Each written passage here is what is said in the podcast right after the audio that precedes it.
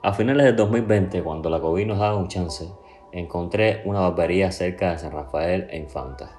Luego decirlo, me impresionó muchísimo. No solamente por sus elementos estéticos, sino también por la atención. No sé, yo soy de tipo de personas que para eso me demoro un poco, para elegir la barbería adecuada. No solamente busco confort, sino también un lugar donde sentirme cómodo. Quizás un lugar que se parezca a mí.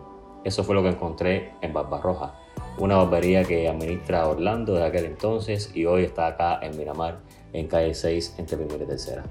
Hoy ese barbero está con nosotros y es el segundo invitado a un psicólogo podcast. Cuéntale un poco más de edad de la gente, porque Barbarroja, o sea, Barbarroja realmente tú lo construiste desde cero. Desde el mobiliario que la gente puede ver, de la barbería y también desde su concesión, desde su proyecto. Hice un proyecto realmente lo dibujé, ¿no? Que lo que hay hoy en día se parece, Sí. pero no llega a ser exactamente como es el proyecto, ni lo que se tenía pensado. Por temas de recursos, falta de recursos, primeramente me pasé para construir una barbería que es un negocio realmente bastante sencillo, Mm. me pasó un año y medio. Solamente desde tener que crearlo todo Sí. y aparte de dibujarlo, ¿no? llevarlo entonces a la producción, a hacerlo. Por ejemplo, tenía previsto comprar sillón Ah. y no puedo comprar sillón. Tuve que hacer yo. Pero, pero honestamente te digo, creo que fue lo mejor que te No, para mí fue lo mejor que me pasó. Porque además, yo dudo, ah, no estoy muy seguro, pero yo dudo que sillones como estos, personalizados además, no deben existir. No, no, no. Esto fue un invento mío igual y fue un mes y medio solamente dibujando. Sí. Llevó tiempo, pero la persistencia es lo que realmente te hace llegar a, bueno, a tener un resultado. Pudiera ser que es una estrategia que tienes para, como vaya, como primer paso para ir concretando los proyectos que tienes, digo, dibujarlos, verlos, graficarlos. Yo primeramente me lo imagino. Es mi capacidad que hay personas que me dicen, "Bro, yo no logro hacer eso. Incluso gente que sí, su trabajo depende de eso. Sí. Me dicen, no, yo no lo logro. Yo realmente, yo imagino algo, me lo puedo imaginar y lo puedo ver completamente. Desde el último tornillo que yo. Te preguntaba porque a mí me pasa parecido, o sea, no dibujo porque yo sí dibujo fatal. Yo empecé a escribir una ficha técnica de esto. O sea, yo no sabía si esto iba a salir o no. Si iba a tener a la gente, si al final iba a concretar o no. Pero hasta que yo realmente no lo, no lo escribí, no le hice como decía una ficha. Empecé un poco a visualizar el, cómo quería que fuera cada episodio, cómo sería la producción. Eh, estaba muy lejos. Realmente un paso decisivo fue escribir y verlo, hacer como si ya estuviera ocurriendo. Muchas veces uno va a lugares y ve que tiene una visión, una misión, y parecen como palabras en ocasiones, ¿no? La gente ve como aquello un poco abstracto. Pero a la larga, uno, incluso en negocios como este, también tiene una visión y una misión para la barbería. ¿Cómo te veías, ya no la barbería, cómo te veías tú como barbero dentro de la barbería? Parte era la que más me costaba verdaderamente soñar. Cuéntale a la gente cómo aprendiste a pelear. O sea, esto te va a traer más clientes, pero probablemente, pero cuéntale a la gente cómo aprendiste a pelear. Realmente aprendí viendo videos en YouTube. Ahí fue, o sea, para mí mi aprendizaje realmente estuvo ahí. Viendo videos en YouTube de barberos que sí se dedican a impartir ese contenido. Pero era la- la- las ganas, los deseos de poder trabajar cada día mejor. Sí. Y entonces ahí, pues, todo lo que tenía una dificultad, yo decía, espera, te voy a buscar un video, a ver cómo se hace esto. Es que la idea, yo creo que para mí lo más lindo es cuando estás empezando. La verdad, yo también lo disfruto mucho. Realmente ya cuando llevas un tiempo haciendo algo, Sí. ya entonces ya lo ves como lo normal. O sea, ya está lineal. Sí. No es lo mismo cuando empieza. Ya cuando encuentro ya ese, esa etapa lineal, ya yo necesito entonces Un nuevo nuevo proyecto. entonces necesito un nuevo proyecto. Y un nuevo proyecto que venza las expectativas del anterior. O sea, Exacto. vaya un poco más allá. Cuéntame un poco, esto también responde un poco a hasta la curiosidad. ¿Cómo se siente el barbero? Con cada cliente que viene. A ver, realmente, no le voy a mentir, cada cliente es distinto, completamente. Y cada quien tiene una cultura distinta, tiene una forma de ser distinta. Pero realmente cada quien viene, ya tú lo decías, eh, cada quien viene buscando una afinidad.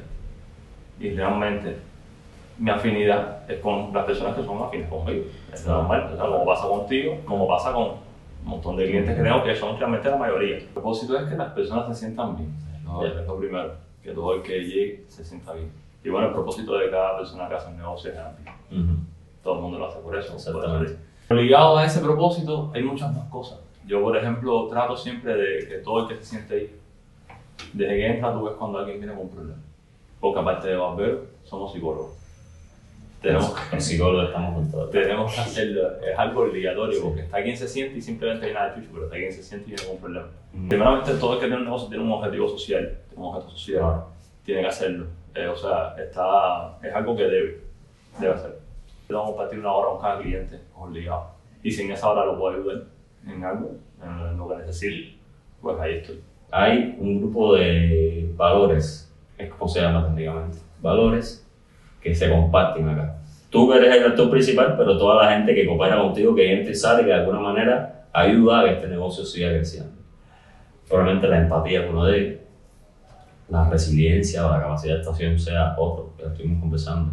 ¿Qué otros valores tú crees que te identifican? Que identifican a. El respeto.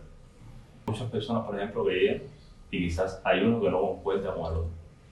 ¿Me entiendes? Y tienes una persona sentada ahí, o sentada en otro sillón, y simplemente no concuerda. Pero aquí, dentro, yo como anfitrión del lugar, lo que exijo es respeto. Todo, en todo momento, ¿me entiendes? También la armonía, tener armonía en el hogar, ¿me entiendes? Yo comparto el negocio con mi esposa. Y nosotros, la gente nos dice, ¿cómo ustedes lo verse la cara todos los días? Y no, tal, o sea, ni molestarse, ¿no? pues tenemos que respetar. Ujú. Ella está en su lugar y yo estoy en el. Y cuando ella está atrás, hablando con una clienta, puede que, por cualquier cosa de la vida, Sí. diga algo que a lo mejor a mí no me guste. Vaya, vamos a suponer que Mm. pasa eso. Nada. Yo tengo que respetar su pedazo, su parte. ¿Me entiendes? Como mi padre tiene que respetar el mío. Dijiste algo que es cierto. Eh, yo hay veces que mm, he utilizado con algunos estudiantes míos el ejemplo.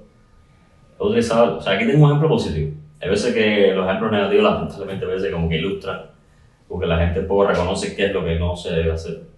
Eh, y de la armonía es muy favorable, es un nuevo ejemplo, porque la gente cuando entra a un entorno que es a un ambiente de trabajo donde la armonía forma parte de nuevo de la cultura, de la propia identidad o de los valores de ese, de ese emprendimiento, la gente lo siente.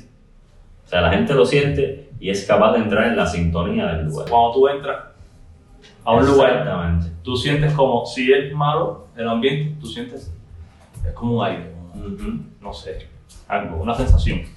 Ah, mencionaba que Barbero eres realmente tú solo, pero a la larga sí es un equipo. Sí. Sí es un equipo que te, que te apoya que esto siga adelante. Ese equipo, ¿cómo haces para que comparta esa estrategia, esa visión que tienes de la barbería? Simplemente la confianza. Yo sé que ellos confían en mí Mm. y yo confío en eso. ¿Qué está pasando ahora mismo por tu cabeza y Barba Roja? Bueno, ahora Barros está intentando expandirse. No expandirse como barbería, Ujú. sino expandirse como proyecto en el local. Estamos tratando de abrir un café dulcería. Ujú. Aparte de eso, queremos, ya cuando abramos eso, queremos pues, poner otro Ujú. poner otra manicure.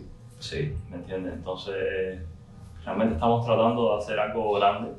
Ah, grande para mí, ¿no? Es algo grande porque nunca he llegado ahí. Sí. Entonces, nada, es un proyecto un poco más. Sí, Se trata, se trata de que todo realmente esté homogéneo, ¿no? Ujú. Cada cosa vaya, lo que está afuera, vaya con lo que está aquí adentro. Ujú. Aunque se ha creado en momentos distintos, Sí, pero igual se está tratando de que sea la misma esencia. exactamente. De eso, Es que eso es lo esencial, que ese sitio, aunque es un servicio, podemos llamarle conexo a la barbería, si preserva la misma esencia o la misma visión de negocio que tiene este espacio, la gente también va a sentir que es una parte de la propia, o sea, va a estar en sintonía realmente todo, todo, el, todo el espacio. Y creo que es la fortaleza de Enrique realmente. Trato de, de hacer algo que le transmita a la gente lo que normalmente no hay en la calle. Esa tranquilidad. Esa paz. Ese momento de sentirse bien. Es lo que estoy tratando con lo que estoy haciendo de café dulcería también. Estoy tratando eso. Un detalle, decías que, y creo que yo lo he mencionado ya, que no tienes otro barbero contigo, ahora mismo eres tú solo. No, ahora no. Porque ¿qué ha pasado en tres años que no te has decidido o no lo has concretado tener otro barbero trabajando contigo? Una de las cosas es que la clientela exige de que sea yo. Exactamente. Exacto. Entonces, para yo poder poner a otra persona, tendría que tenerlo practicando conmigo primeramente. ¿Me entiendes? No porque yo sea el mejor barbero ni mucho menos, Simplemente busque. Es a lo que está acostumbrado el cliente.